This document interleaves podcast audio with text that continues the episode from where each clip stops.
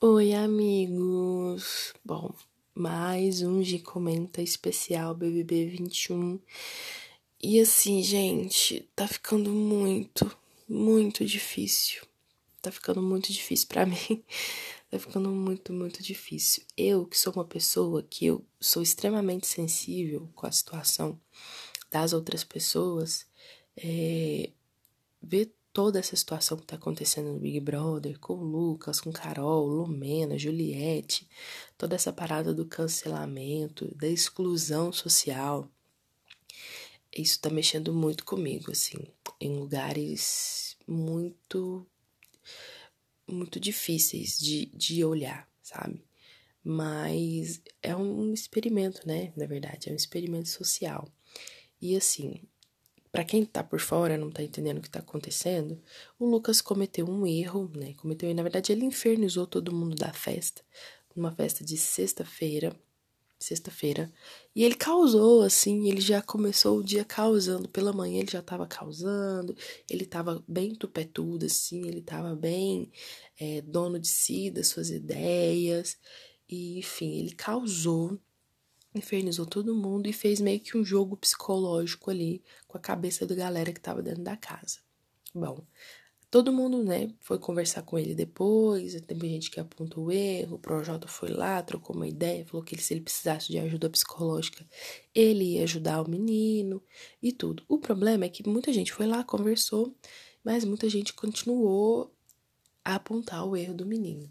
E, e essa é a famosa cultura do cancelamento na internet. Por causa de um erro que você comete, você é cancelado e é como se você fosse a pior pessoa do mundo. Lembrando que, só um adendo aqui, tá, gente? Um erro é diferente de cometer crime.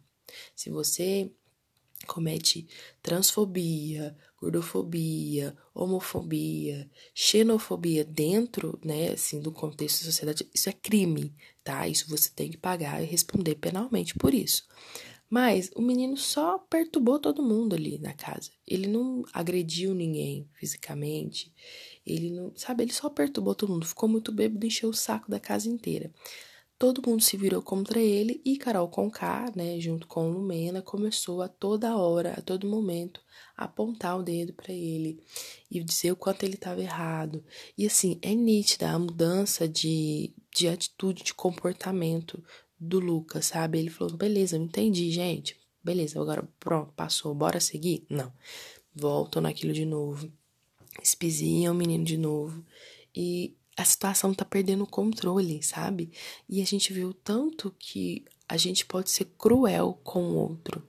Eu analiso isso de uma forma, né, nesse contexto social todo, eu vejo quanto isso é doente e o quanto isso é cruel e o quanto a pessoa tem que estar tá tão mal consigo mesma que ela para ela se sentir bem ela tem que pisar e, e toda hora lembrar do erro do outro. A forma que a Carol Conká está tratando o Lucas nesses últimos dias é bizarro. Ela está descontando toda a raiva todo o ódio dela em cima do menino e o menino tipo só chegou para conversar com ela numa boa.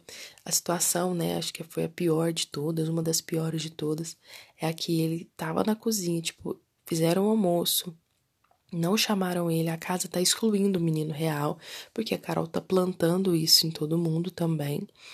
É, excluíram o menino e tal, ele tava quieto na dele, tá, continua quieto na dele, porque como é que ele vai fazer? Tá todo mundo contra ele, ele tá ali, né? Todo mundo virou as costas para praticar praticamente viraram as costas pro menino.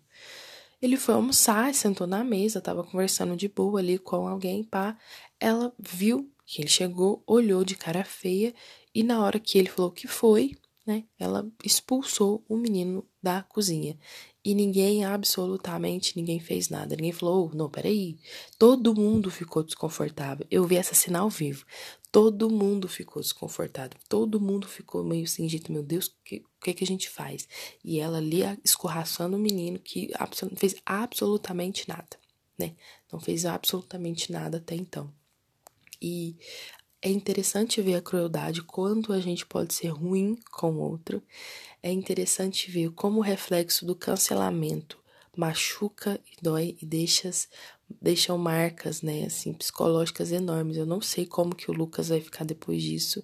E é interessante ver que tá todo mundo mal. Tá todo mundo doente. Essa é a verdade. A nossa sociedade tá doente, tá maluca. A gente tá passando por uma pandemia. No Brasil, então, é o pior país do mundo pra gente estar tá vivendo uma pandemia, sabe? É, é muito difícil, é muito pesado. Eu queria que o Big Brother fosse é, um respiro, sabe? Que fosse um momento de, de alienação mesmo, que a gente fosse ver coisa boba, a gente se apaixonando, picuinha boba, não essa parada tão pesada, assim, tão difícil. Eu realmente eu não sei se eu vou continuar vendo, porque isso tá me afetando também. Isso tem uma coisa que eu aprendi nessa pandemia, é que se me afeta, né, diretamente, é melhor deixar para lá, né? Tanto nas redes sociais, quanto nos pensamentos, enfim, não tá numa vibe legal, não tá divertido de acompanhar. Abuso psicológico é uma, uma das formas de abuso mais violenta, sim, porque isso destrói uma pessoa. Então, é importante a gente trazer essa reflexão e pensar, sabe? Se é legal mesmo fazer isso se até quando essa cultura do cancelamento, é, até quando isso educa ou só joga a pessoa pro fundo do poço. Enfim, hoje mais um programa Bad Vibes, assim. Quando acontecer alguma coisa legal, eu volto, tá, gente? Vamos ver, mas eu não tô muito afim mais de fazer, não tá me fazendo muito bem assistir, acompanhar, né, e ver todo o desenrolar dessa história. Mas se come, começar a acontecer coisas legais, como por exemplo o trisal entre Thaís, o Arthur e o Fiuk, enfim, eu volto, tá bom? É isso, gente. Um beijo e até mais. Tchau.